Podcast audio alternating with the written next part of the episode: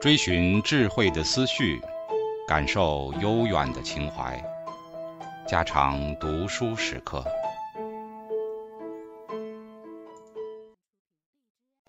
警告：慎入，非专业朗读，听后可能出现且不仅限于挺尸等严重不适，另切勿洗耳，以免污染水源。引发小猫、小狗中毒等严重生化事件。五、小说，唯美文学的色彩在当日的诗文词赋以及文学批评方面都表现了浓厚的影子，在小说方面，这色彩却较为稀薄。这原因是小说还没有在文坛得到正式的地位，一般高级文人少有制作，除了那种为宗教的宣传以外。其余大都是出于游戏好奇的态度，精心刻意把小说当作一种高尚的文学来创造的人，可以说没有，并且魏晋以来，小说还在初步发展阶段，所以在当代的小说界，无论在观念形式以及技巧上，都欲求其与诗文平行进展的事，自然是不可能的。小说的题材与技巧虽不能适应唯美文学的潮流。然按其内容，同当代士大夫的风尚与宗教的情绪却是完全一致。这时代的小说，我们可以看出有两个鲜明的分野：一个是以两晋以来盛极一时的清谈风气、旷达行为为基础，正史之玄言、竹林的狂放，都为艺术所追怀、所敬仰。这种风气至宋不衰，于是文人雅士或记其言语。或述其行为，残从小语，故无补于实用，亦是轻言，亦可发思古之幽情。这派小说的代表是刘义庆的《世说新语》，另一派是以宗教思想为基础，有以佛教为主体。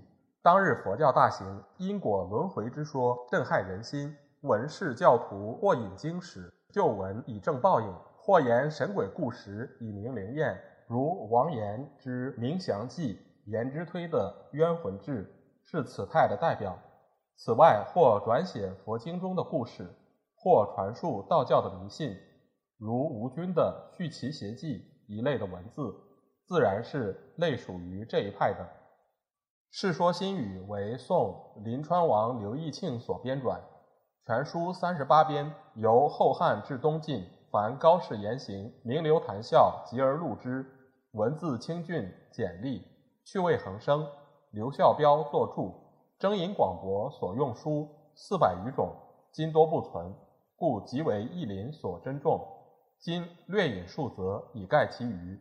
何晏、邓阳、夏侯玄并求富家交，而家终不许。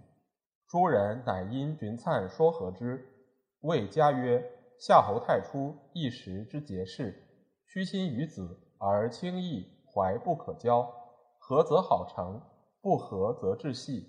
二贤若木，则国之修。此蔺相如所以下廉颇也。复曰：夏侯太初志大辛劳，能合须臾，成所谓利口复国之人。何晏、邓阳有为而躁，博而寡要，外好利而内无官悦，贵同恶义，多言而忌钱。多言多信，度前无亲，以无官之。此三贤者，皆败德之人耳。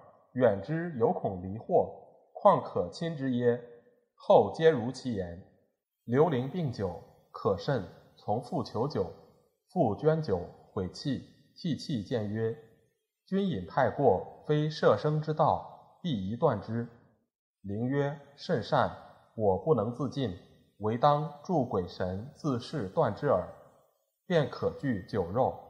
父曰：“敬闻命，供酒肉于神前，请灵注释。”灵跪而祝曰：“天生刘伶，以酒为名，一饮一壶，五斗解醒。妇人之言，甚不可听。便饮酒尽肉，微然以醉矣。”王子猷居山阴，夜大雪，绵绝开市。命浊酒，四望皎然，因起彷徨。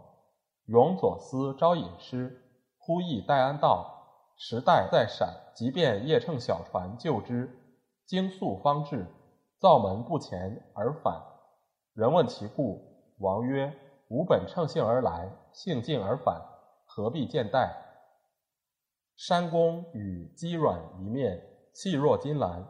山妻韩氏觉公与二人异于常交，问公，公曰：“我当年可以为友者，唯此二生耳。”妻曰：“父姬之妻亦清官胡照，意欲馈之，可乎？”他日，二人来，妻劝公止之宿，具酒肉，夜穿拥以示之。达旦忘返，公入曰：“二人何如？”妻曰：君才智殊不如，正当以十度相由耳。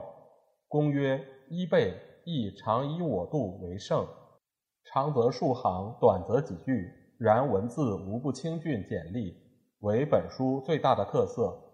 当日高士名流之音容笑貌、去与其形，都跃然纸上。这种富于现实性的记录，较之那种言神志怪的小说来，自然是要高明多了。他一直到现在还保有着活跃的生命，并不是偶然的事。在《世说》以前，晋人裴启的《雨林》，郭承之的《郭子》，其题材内容都与《世说》相似。书虽早亡，在《太平广记》《太平御览》《艺文类聚》诸书中，常可见其遗文，并且《世说》中之事实文字，兼或与裴郭所记相同。因《世说》晚出。乃多转集旧文，后沈约有俗说三卷，体例一仿世说，多记两晋宋其名人言行。此书已亡，在预览类聚诸书中，实见征引，文字清丽，风趣一佳。沈约本是齐梁间名士，此等文字自然是生任愉快的了。汉明帝梦见神人，形垂二丈，身黄金色。顶佩日光，以问群臣。或对曰：“西方有神，其号曰佛，形如陛下所梦，得无是乎？”于是发使天竺，写至经像，表之中下。自天子王侯，咸敬视之。为人死精神不灭，莫不渠然自失。出使者蔡阴，将西域沙门迦叶、摩腾等基优田王画释迦佛像，帝众之。如梦所见也，乃遣画工图之数本，于南宫清凉台及高阳门显节寿陵上供养，又于白马寺壁画千乘万计绕塔，三匝之相如珠船备载。宋下邳张败者，家世冠族，末业衰微，有孙女殊有姿色，邻人求聘为妾，拜以旧门之后，耻而不语。邻人愤之而焚其屋，败遂烧死。其西邦先行不知，后知其情而为邻人之事，又贪其财而不言。嫁女与之，后经一年，邦梦见拜曰：“汝为儿子，逆天不孝，弃亲旧怨，遣同兄党，捉拜头，以手中桃木刺之。邦因呕血而死。邦死之日。”邻人见拜排榻直入，张目攘媚曰：“君世事纵恶，酷暴之甚，枉见杀害。我已上诉，事获深雪，却后数日，令君知之。邻人得病，寻亦卒没。此种著作当日尚多，但据以早佚。遗文可考见者，尚有宋刘义庆之《宣验记》，言之推之《吉灵记》。”与侯白之《经义记》，然皆文笔不佳，内容思想亦具雷同。中国千余年来士大夫以及民众之迷信思想之流传与普及，此等书实要担负其责任。志怪小说在文字方面较为清丽者，为吴君之《续奇邪记》与王家之《拾遗记》。王家虽是东晋人，但此书为梁代萧齐所录。萧序言书本十九卷，二百二十篇。当扶秦之际，典章散灭，此书亦多有亡。其乃删繁存实，得十卷。故胡应麟说此书本为其传，而托名王家的话虽不可尽信。说此书以王家原作为底本，经了萧齐的删补而完成于梁代的事是比较可靠的。吴军为梁代诗人，诗风清俊，时人号称“吴君体”。续《齐谐记》虽细，言神志怪之书，然其文字亦卓然可观。其中许晏一篇述一书生变法之事，极为奇异。段氏是在《酉阳杂祖续集·遗物篇》中证明此故事原出于佛经，经吴君汉化而写成者。可知，在当代的小说内。一面表扬佛教的思想，一面采用佛经中的故事，而扩展文学的材料。这种情形在诗歌里虽极稀薄，而反映在小说上的就明显的多了。今存十遗记十卷，古起袍西，近起东晋，远至昆仑仙山，具有记述。书中虽多言怪异，然极少因果报应的臭味，并时叙人事及社会生活。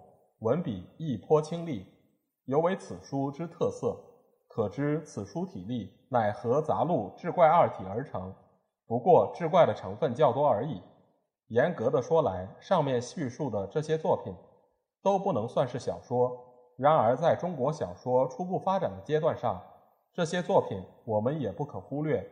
由这些作品再进一步，便形成了唐代的神怪人士何柔的传奇。那进展的痕迹是相当的明显的。